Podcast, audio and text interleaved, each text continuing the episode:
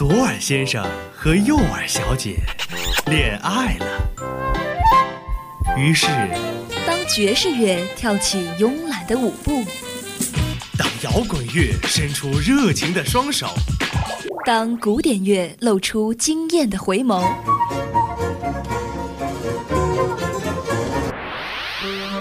耳朵们纷纷坠入了音乐的爱河。耳朵们纷纷坠入了音乐的爱河。相思湖广播电台，耳朵有话说。好好享受这属于耳朵的美好时光吧。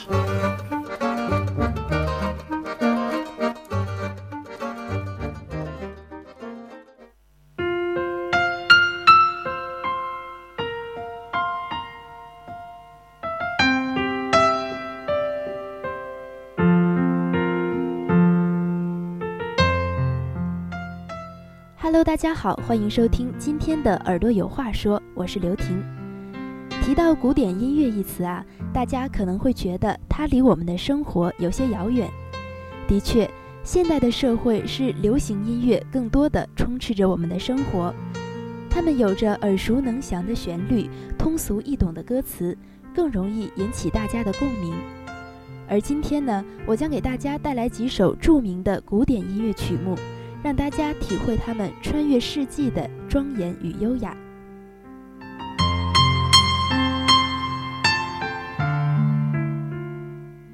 首先给大家带来的是巴赫的 G 弦上的咏叹调。在说这首音乐之前呢，我们先来了解一下这位伟大的音乐家。他的一生命运多舛，而天才往往在痛苦与磨难中诞生。巴赫的一生中，贫困和死亡紧紧相随，但他却从未放弃过对美好生活的追求。他秉承着人道主义崇高的信念。创造了一首首富有人情味而生机勃勃的乐曲。相比亨德尔，巴赫内向安静，在音乐形式上无意创新，这导致他在他逝世后的半个世纪里，他的音乐几乎无人问津。然而呢，巴赫却谙熟当时那个时代所有的音乐形式，并对其中任何一种都能够运用自如，达到炉火纯青，堪称前无古人后无来者。他的管弦乐作品变幻多样，感人至深。当门德尔松在钢琴上把《G 弦之歌》演奏给歌德听时，歌德说：“开头是这样的华丽庄严，使人可以想到一大群的显要人物沿着长长的楼梯鱼贯而下。也许这是最接近神的感受，那份庄严肃穆涤荡心灵。乐曲浓郁深沉，开始时速度缓慢。”而随着长音渐强，心随音动，如同轻声咏唱，仿佛上帝在倾诉。第二段声音起伏较大，迂回曲折，音调不断上扬，最后再回归宁静，仿佛生生的祝福，让人坚定信念，倍感希望与美好。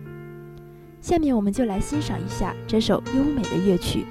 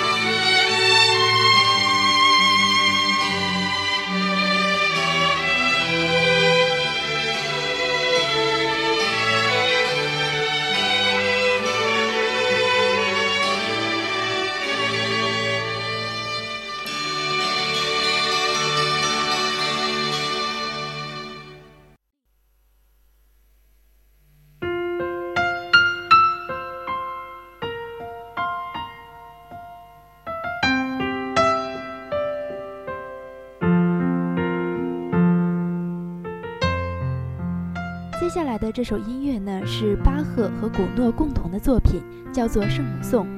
这是一首世界闻名的、旋律优美感人的沉思曲。它的诞生是先有伴奏，后有旋律。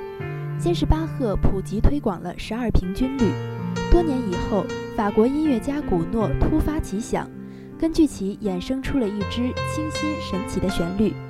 这首《圣母颂》是巴赫与古诺两人音乐智慧的完美结合，和声伴奏与旋律天衣无缝，堪称世界音乐史上的一个奇迹。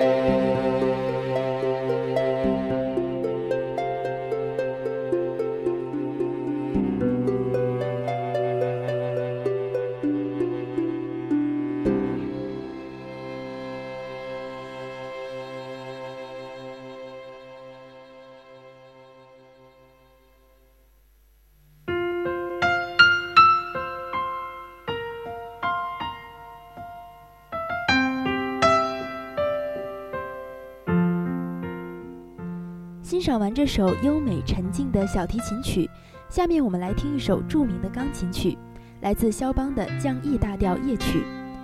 肖邦从小就表现出非凡的音乐天赋，六岁开始学习音乐，七岁时就创作了波兰舞曲，八岁登台演出，不不足二十岁就已经出名，成为华沙公认的钢琴家和作曲家。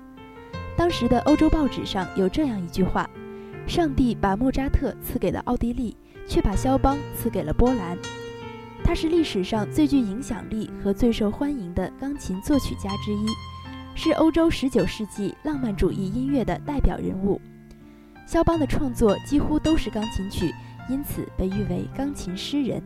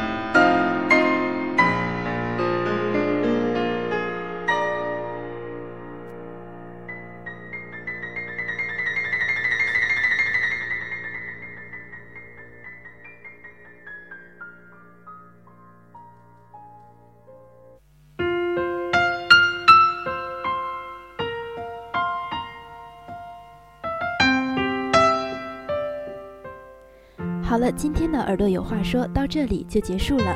您还可以在荔枝 FM 上搜索相思湖广播电台收听我们的节目。我是刘婷，我们下期同一时间再见。